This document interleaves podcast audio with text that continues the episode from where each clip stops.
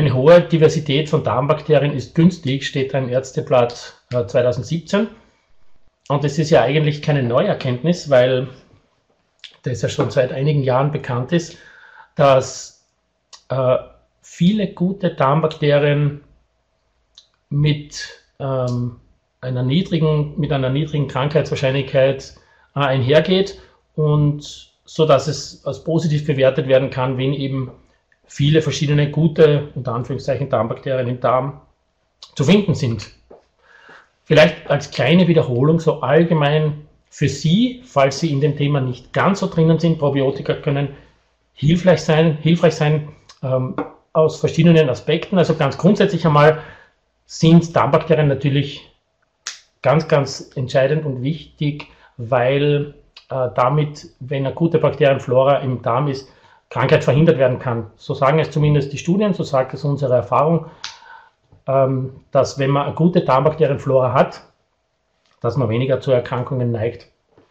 Man kann über Darmbakterien, über die Bakterien, die im eigenen Darm präsent sind, äh, die Darm-Hirn-Achse positiv beeinflussen. Da gibt es mittlerweile sehr, sehr gute Arbeiten dazu. Da gibt es mittlerweile auch Arbeiten hier am Institut, die äh, mit unseren Darmbakterien oder mit unseren Probiotika gemacht wurden. Äh, die können Sie natürlich bei uns an der Medis auch gerne anfordern, beziehungsweise auch uns natürlich dahingehend kontaktieren und mit uns darüber sprechen. Falls Sie das interessiert, ähm, Sie können bei uns anrufen, Sie können eine E-Mail schreiben an info.lergosan.at und dann werden wir Ihnen gerne Auskunft geben. Ja, mittlerweile ist auch gut belegt, dass Probiotika auch bei Herz- und Gefäßerkrankungen eine Rolle spielen können, also in erster Linie über äh, die Produkte, über die Metaboliten, die äh, das Darmmikrobiom produziert, beziehungsweise zu produzieren imstande ist, gibt es da indirekte Beeinflussungen auf jeden Fall. Hauterkrankungen, das ist eh auch schon länger bekannt, Hauterkrankungen gehen auch oft einher mit einer gestörten Darmflora, mit einer Flora, die eben äh, dysbiotisch ist. Ganz, ganz wichtig und entscheidend ähm, sind, also für die Darmbakterienflora an sich, ist äh, die Art der Geburt, also ob das jetzt eine natürliche Geburt war, wo der, das Baby äh, eher gute Bakterien bekommen würde, beziehungsweise eine Sektio, wo das Baby dann eher schlechte Keime, also sprich pathogene Keime äh, von der Umgebung oder vom Umgebungspersonal äh, mitbekommen würde.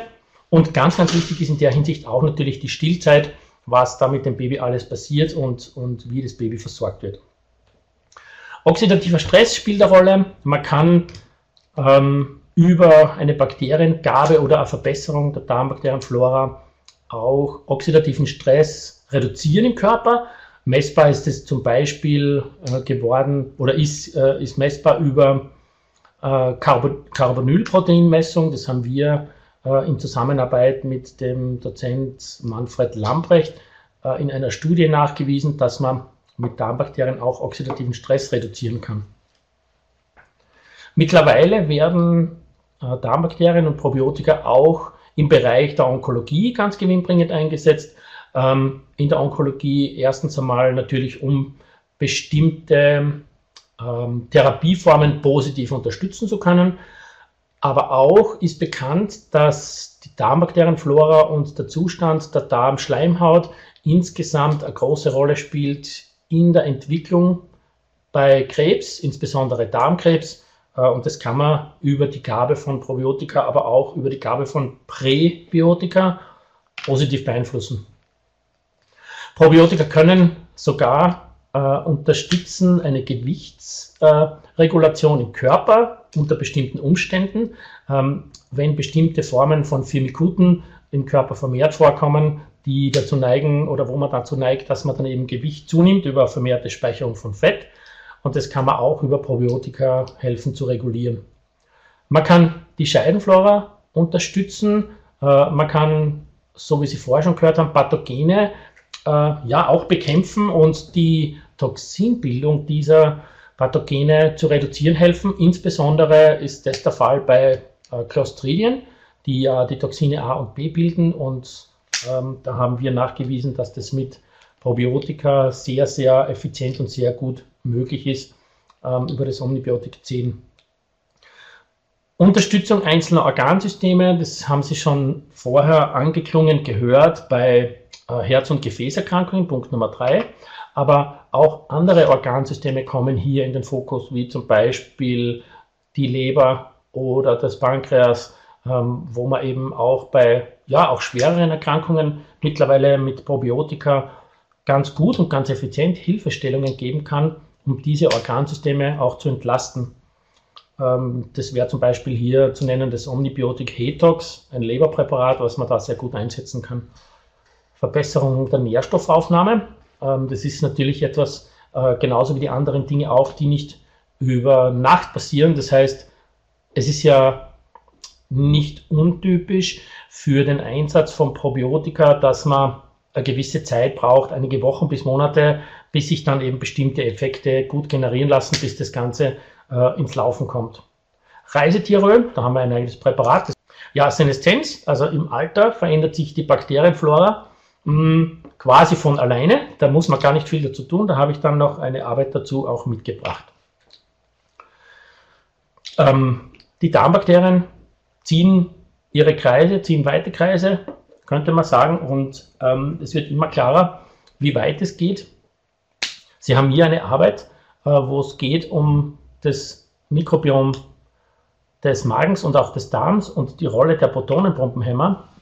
Und da ist es so, dass eben, ja, es ist, es ist wichtig für die Elimination von pathogenen Erregern im Gastrointestinaltrakt, sodass eben äh, intestinale Infektionen weitgehend verhindert werden. Ähm, oft muss man die einsetzen, Protonenpumpenhämmer. Oft ist es natürlich so, dass sie auch sehr lange und vielleicht auch zu lange eingesetzt werden und das dann eben negativ ist.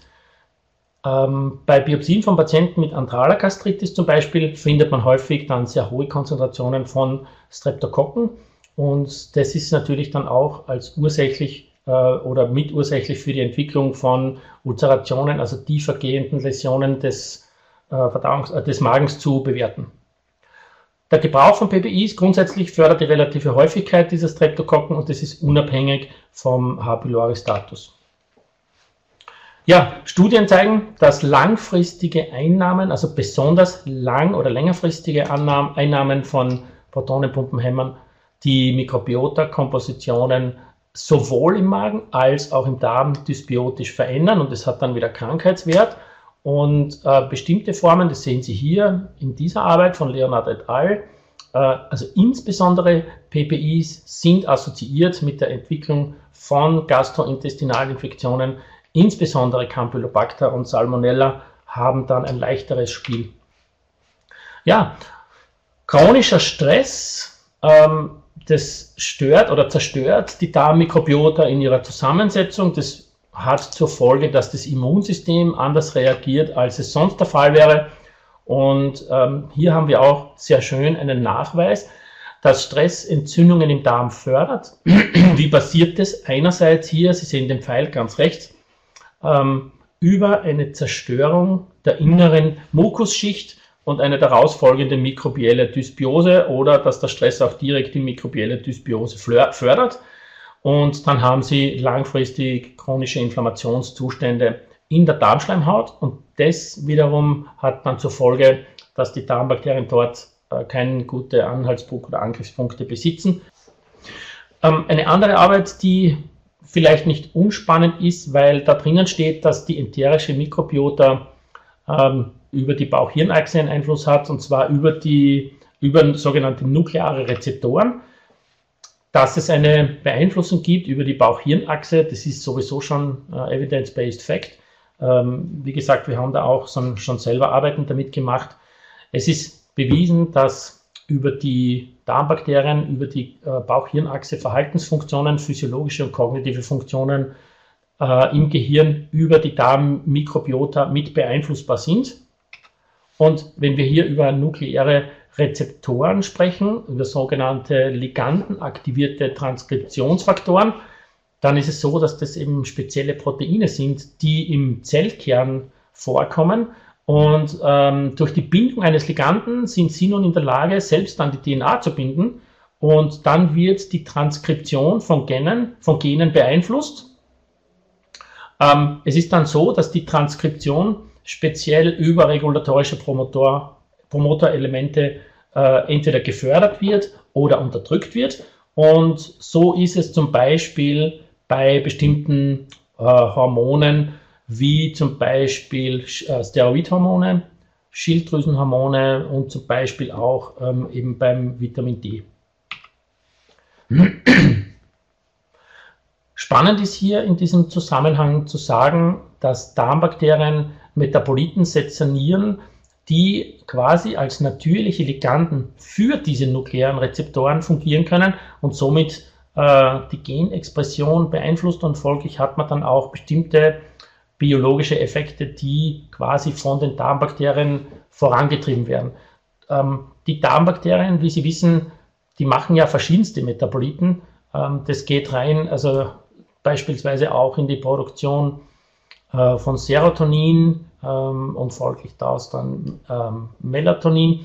Und das passiert über die Bildung von 5-HTP und der Körper macht dann selber das Serotonin draus. Das 5-HTP ist dann auch gehirngängig und kann im Gehirn dann weiter bearbeitet werden. Zusammenspiel zwischen den Darmbakterien und den nuklearen Rezeptoren, am Beispiel Vitamin D.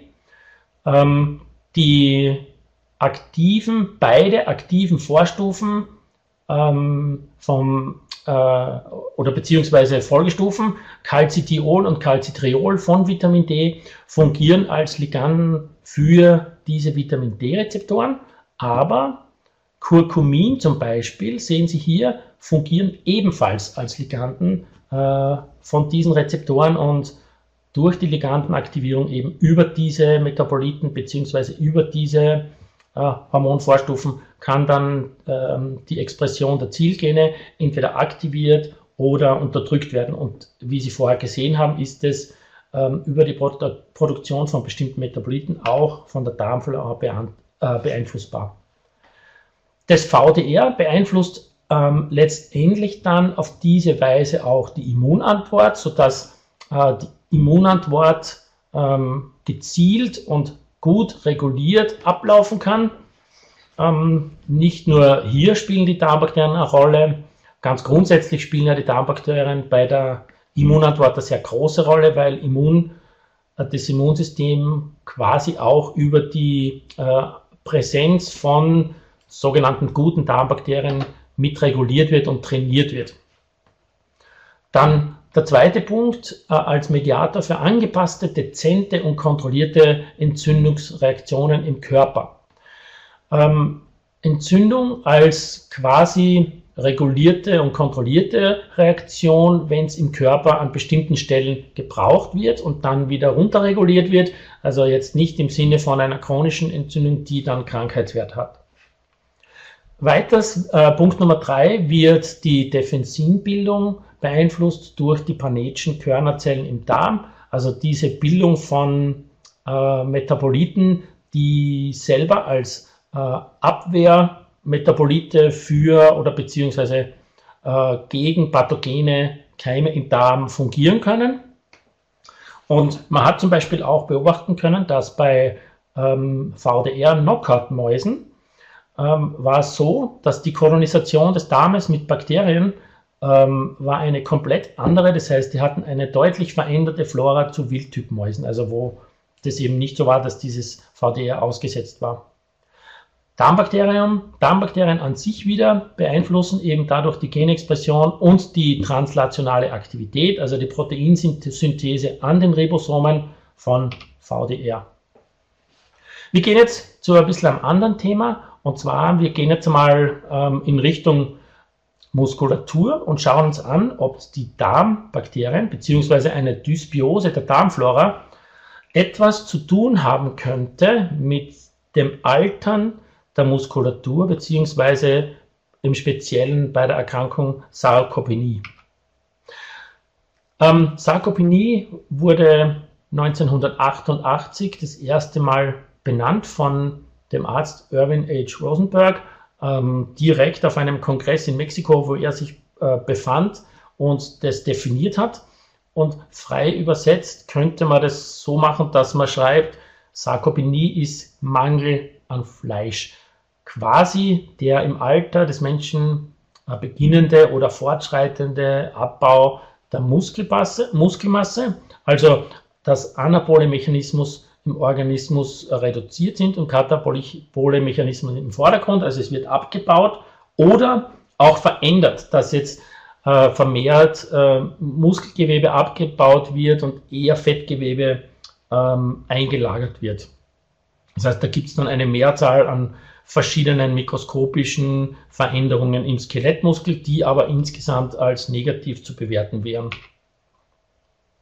Ja, Sarkopenie, ähm, im Alter natürlich häufiger Malnutrition und es kann sein, dass da eben auch ähm, häufiger mal eine krankheitsassoziierte Bettruhe vorkommt. Äh, die Einschränkungen sind dann auch funktioneller Natur. In dem Fall und grundsätzlich beim alten Menschen sind natürlich auch Verletzungen häufiger auftretend als bei jüngeren Menschen. Und der Beginn ist hier etwa angegeben mit dem 50. Lebensjahr, wobei es aber so ausschaut, dass je älter der Patient ist beim Eintreten oder bei Beginn der Sarkopenie, desto schneller scheint es dann äh, auch voranzuschreiten und das eben dann progressiv. Man hat dann natürlich verschiedene Therapieansätze, übliche Therapieansätze, die man hier äh, ins Spiel bringen kann. Und zwar bestimmte Formen von Training, die die Muskelkraft stärken, die die Koordinationsfähigkeit verbessern und letztendlich auch die Gehgeschwindigkeit verbessern. Es dient natürlich alles dazu, dass der Patient einfach wieder sicher auf den Beinen steht, dass er, dass seine äh, Muskelkraft besser wird also da geht es nicht nur um die Gehgeschwindigkeit natürlich, aber einfach, dass der Patient dann wieder sicherer und stabiler im Alltag unterwegs ist. Äh, bei diesen Trainingsformen gibt es äh, gute Berichte dazu, dass sich ein bestimmtes Plateau anscheinend relativ gut und auch relativ schnell erreichen lässt. Dann ist es aber so oder scheint es so zu sein, dass weiteren Verbesserungen dann Grenzen gesetzt sind. Aber äh, ich denke mir, wenn man zumindest diese Trainingsformen verfolgt, dann kann man zumindest einen bestimmten Status zumindest halbwegs stabil halten. Das ist ja auch wichtig. Und erhöhtes Angebot an Aminosäuren in entsprechender Form ist natürlich grundsätzlich für den Erhalt der Muskulatur auch nicht unwichtig. Jetzt würde sich die spannende Frage stellen, ob hier bei Sarkopenie vielleicht die Darmbakterien eine Rolle spielen. Und Sie können sich denken, ja, sie spielen eine Rolle.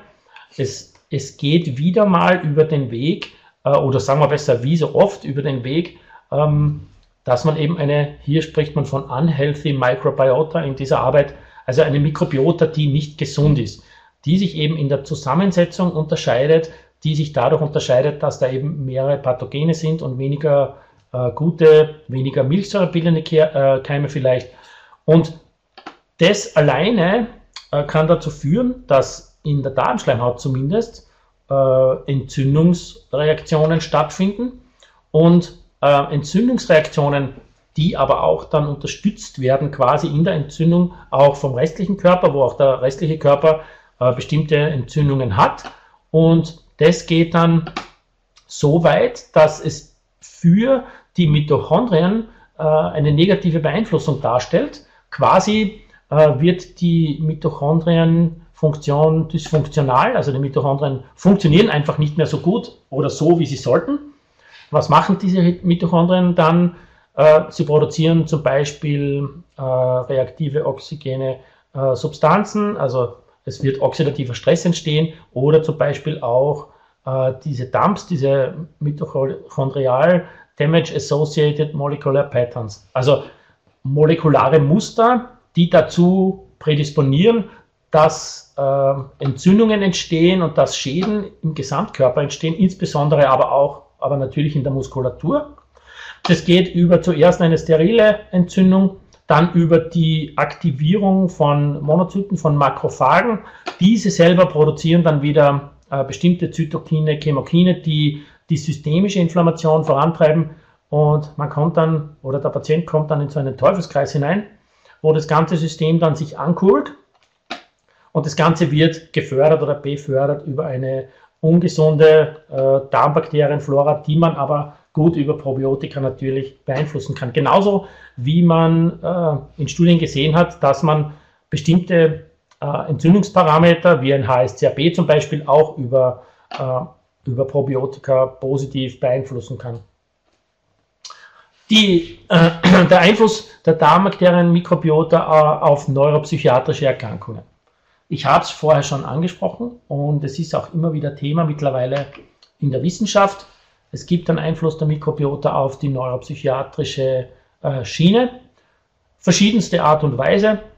Was hier in dieser Arbeit ähm, gezeigt, worden, äh, gezeigt wurde, ist, dass das Darmmikrobiom strukturelle und funktionelle Veränderungen in der Amygdala, also in dem Teil des limbischen Systems, das für Verhalten äh, zum Beispiel ganz, ganz wichtig ist und auch für speziell angstbezogene Erkrankungen äh, beispielsweise.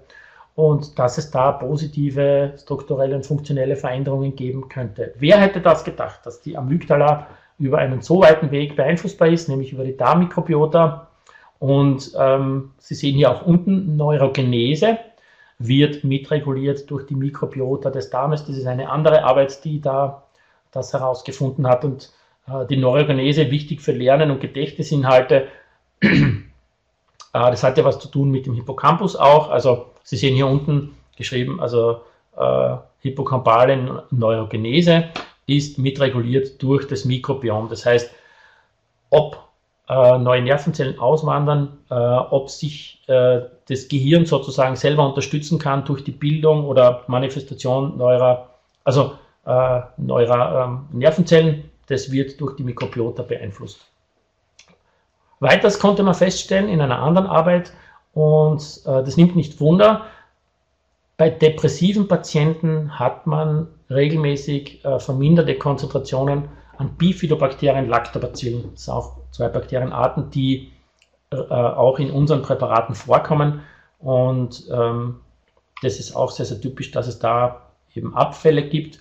Sie haben dann zum Beispiel auch noch äh, bei äh, Autismuspatienten, dass vermehrt Clostridien vorkommen im Gegensatz dazu. Also da gibt es dann verschiedene Erscheinungsbilder, aber bei depressiven Patienten ist es so, dass eben die speziell in der Arbeit an ähm, Bifidobakterien und Lactobacillen reduziert waren.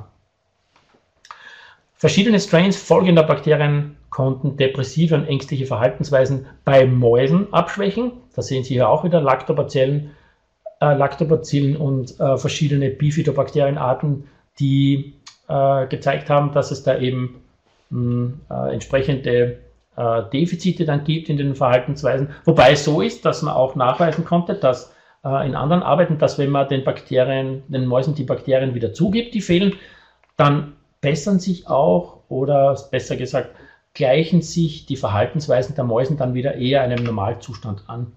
Und da haben Sie mittlerweile dann auch immer kompliziertere Bilder, wo Sie dann sehen können, wo gibt es denn jetzt wirklich einen Einfluss äh, der Darmbakterien, Mikrobiota und was da alles eine Rolle spielt, ob es hier zu einem normalen Verhalten und Kognition kommt oder ob es ein abnormales Verhalten und Kognition gibt. Da spielen andere Dinge natürlich auch eine Rolle. Antibiotika, Infektionen, äh, so wie wir mit unserer Ernährung umgehen, dann äh, wie das Baby ernährt wird, äh, was es für eine Art der Geburt war und so weiter und so fort. Und Sie sehen dann auch hier ganz gut aufgezeichnet die, die Wege, die hier eingeschlagen werden können oder wo es eben durch die veränderte Mikrobiota eine Beeinflussung gibt, wie zum Beispiel eben eine schlechte Zytokinbalance, die eher in Richtung chronischer Entzündung geht äh, wie zum Beispiel TNF-Alpha hoch, Interferon Gamma, Interleukin 6 und so weiter. Ja, ähm, eine andere Arbeit, die ein ganz gutes ähm, äh, Übersichtsbild dann mir liefert, ein paar Punkte vorweg. Noch einmal zum Kurkumin. Wie gesagt, Webinar von Dr. Löffler ist sehr, sehr empfehlenswert dahin. Da können Sie lernen, dass Kurkumin oder Kurkuma eine sehr spezielle ähm, äh, Eigenschaft, spezielle Eigenschaften hat als sekundärer bioaktiver Pflanzenstoff. Und ähm, da war es so, dass bei einem Mausversuch Mäuse mit chronisch entzündlichen Darmerkrankungen wurde ergänzend zur Ernährung Kurkumin verabreicht. Und das Ergebnis war äh, vorab einmal gleich, dass die äh, Lactobacillen gleich einmal in die Höhe gingen. Und das ist ja dann äh, aus als positiv zu bewerten.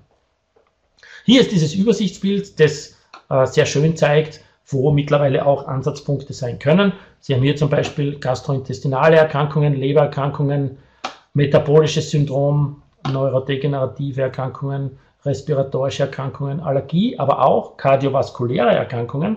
Und da gibt es mittlerweile auch äh, sehr, sehr gute Arbeiten, die zeigen, dass die Darmmikrobiota bei kardiovaskulären Erkrankungen eine Rolle spielen.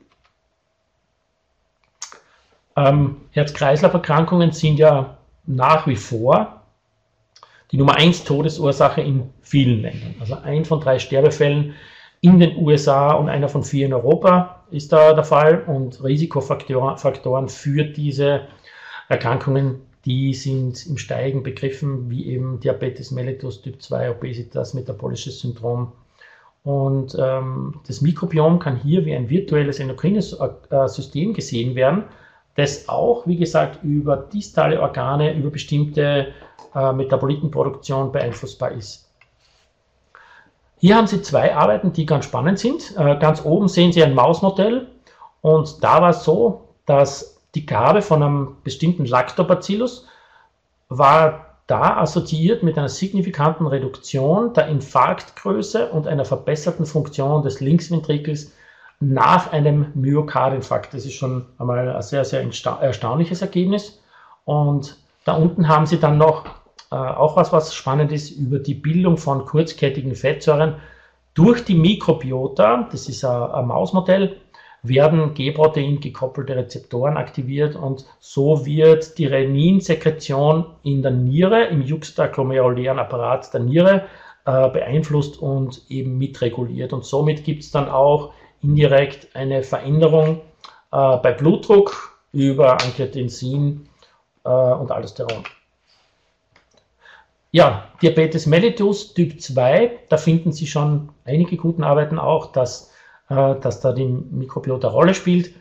Diabetes mellitus Typ 2 in dieser Arbeit oben ist assoziiert mit einer Verminderung der kurzkettigen Fettsäuren und einer Verminderung von Lactobacillen. Also bei den Patienten war es so, dass eben SCFAs, also Short Chain Fatty Acids, äh, reduziert waren und Lactobacillen gingen runter. Also diese kurzkettigen Fettsäuren haben ja viele verschiedene äh, gute Eigenschaften, zum Beispiel äh, auch was Entzündungsreduktion betrifft äh, und was äh, die Mikroglia-Regeneration im Gehirn betrifft.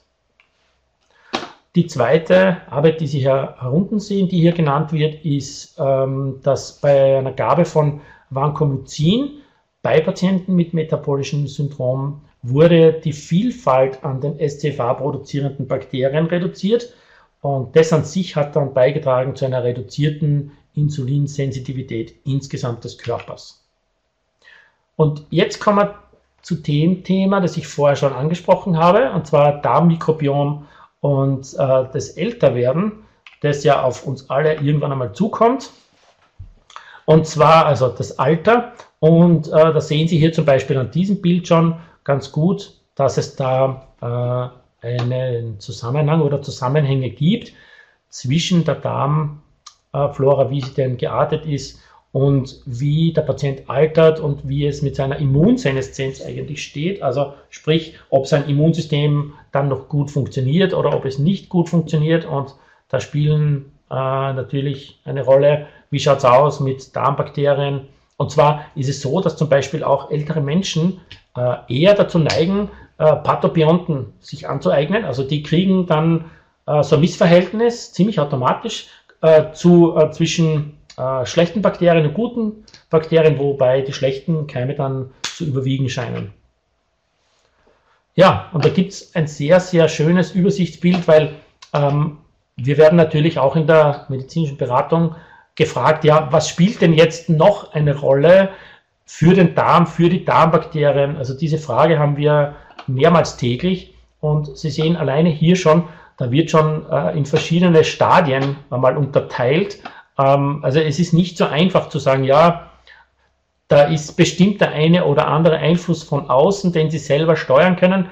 Ähm, da geht es wirklich dann ganz spezifisch rein. Und ähm, wenn wir jetzt mal zum Beispiel nur hier schauen auf den erwachsenen Menschen, Also wir haben, wir beginnen mit einer relativ niedrigen oder mit, mit äh, sehr niedrigen Konzentration. Es wird halt immer mehr. Äh, und das ist beeinflussbar zum Beispiel über, über die Ernährung, über das, wie wir unseren, unseren Lifestyle, wie wir leben. Haben wir bestimmte Erkrankungen, haben wir bestimmte Erkrankungen nicht? Müssen wir Medikamente einnehmen oder nehmen wir Medikamente ein? Welche Art von Medikamenten ist es? Wann war das? Wie oft war das? Und ähm, welche Dosierung war das? Spielt eine Rolle. Dann alles natürlich, was wir an äh, äh, physischen Aktivitäten zu tun haben oder zu leisten haben. Äh, Reisen. Alles, was mit Reisen zu tun hat, ist für den Körper insgesamt natürlich ein Stress, aber insbesondere auch für die Darmflora. Die verändert sich, die passt sich relativ schnell an und nimmt eine Flora an, die äh, in dem jeweiligen Gebiet dann typisch ist und das beeinflusst dann natürlich auch wieder äh, unseren Darm und, und, seine Funktion. Im blödesten Fall natürlich äh, durch Infektionen, die dann auch schwer ablaufen, ablaufen können. Wie wir schlafen spielt eine große Rolle, ob wir bestimmte äh, depressive Phasen haben oder nicht. Äh, Schwangerschaft, ist jetzt alleine mal hier und dann gehen wir mal, mal rein zum, zum alten Menschen. Und da haben wir zum Beispiel auch bestimmte Hygienefaktoren natürlich, die eine Rolle spielen.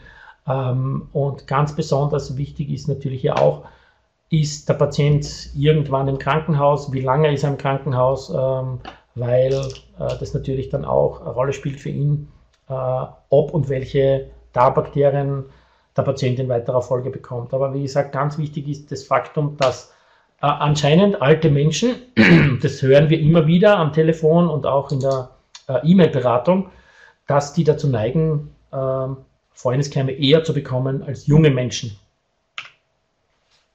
Und hier noch ein Übersichtsbild. Äh, hier sehen wir einen gesunden Darm und hier einen äh, ja, alternden Darm. Also man könnte hier vielleicht auch schreiben, einen, einen jungen und einen alten Darm, aber es ist ja auch, es ist nicht so, dass äh, junge Menschen immer einen gesunden Darm haben natürlich.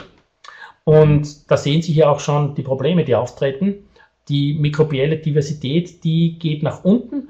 Äh, Overgrowth mit Pathobionten geht nach oben. Das heißt, ich habe dann da natürlich auch eher mal Entzündungszustände, Tight Junctions, die leichter auf oder einfacher aufgehen und länger offen stehen. Äh, dadurch habe ich natürlich ähm, äh, die negativen Einflüsse auch von außen, die eher reinkommen können und dann proinflammatorische Zytokinbildung vorantreiben können ich habe dann natürlich auch als Folge, dass äh, dysbiotische Darm-Hirn-Kommunikation stattfinden wird und dass ich einfach eine schlechte Signalgebung über den Vagusnerv habe und so weiter und so fort und dass insgesamt natürlich dann ähm, ja, das Gehirn in seiner Arbeit einfach äh, beeinträchtigt ist und schlechter funktioniert. Was aber natürlich auch wieder gut über die Gabe von äh, Probiotika beeinflusst werden kann. Also man hat da immer ganz gute Hilfen an der Hand. Ja, Darmmikrobiota, Immunsystem, Immunopathologie, Krebs, ähm, da gibt es ganz interessante Arbeiten auch. Allergische Erkrankungen, das ist da hier in dieser Arbeit äh, auch schön gezeigt, dass eine verminderte bakterielle Diversität im frühen Leben ähm, korreliert mit einem erhöhten Risiko im späteren Leben irgendwann an irgendeiner Allergie zu erkranken. Und sie haben dann natürlich auch genetische und molekulare Faktoren dabei. Ähm, Im Speziellen ist es jetzt so, dass äh, erhöhtes Risiko von einer Allergie äh, besonders auch besteht, wenn Akkermansia, Fäkalibakterien und Bifidobakterium Spezies erniedrigt sind und wenn gleichzeitig Candida albicans äh, erhöht ist. Ähm, dem kann man sehr gut entgegensteuern. Ja, Zöliakie. Da spielt natürlich die Darmflora ebenfalls eine Rolle, ursächlich auch bei Manifestation. Ähm, aber auch was den Entzündungsstatus natürlich betrifft, der ist über die Mikrobiota, über die Darmflora ebenfalls beeinflussbar. Ähm, Bifidobakterien an sich, sehr spannend, haben eine schützende Funktion gegen Kolonisation und Vermehrung von äh, präsentem Candida albicans. Das heißt, Bifidobakterien sind so ein bisschen die die Unterdrücker äh, von Candida albicans und Candida albicans ist ja auch ein wichtiger Faktor für die Mas Manifestation äh, der Zöliakie. Dann neurologische Erkrankungen werden hier auch noch erwähnt. Ähm, Sie haben da bei MS-Patienten, ähm, wenn Sie MS-Patienten äh, betrachten, ähm, die einen Schub haben und Patienten in Remission, dann haben Sie hier in der Flora eine eindeutige, einen eindeutigen Unterschied. Patienten in Remission äh, hatten hier bei dieser Arbeit eine Flora, die gesunden Probanden sehr, sehr viel ähnlicher war als äh, bei Patienten im Schub. Und dann noch ähm, Neuromyelitis äh, optica, also quasi eine Nervenentzündung äh, der Nervi optici, also mindestens eines Sehnervs. Und da haben sie auch äh, signifikante kompositionelle Unterschiede im Darm. Und zwar sind bei Patienten mit dem Dewig-Syndrom Clostridium perfringens, äh, Mundbrand, äh, bekannt und äh, Fibrobacteries relativ stark erhöht, äh, scheint aber kein Problem zu sein, weil die Konzentration für eine Infektion im Darm da relativ hoch sein muss, dass da was passiert.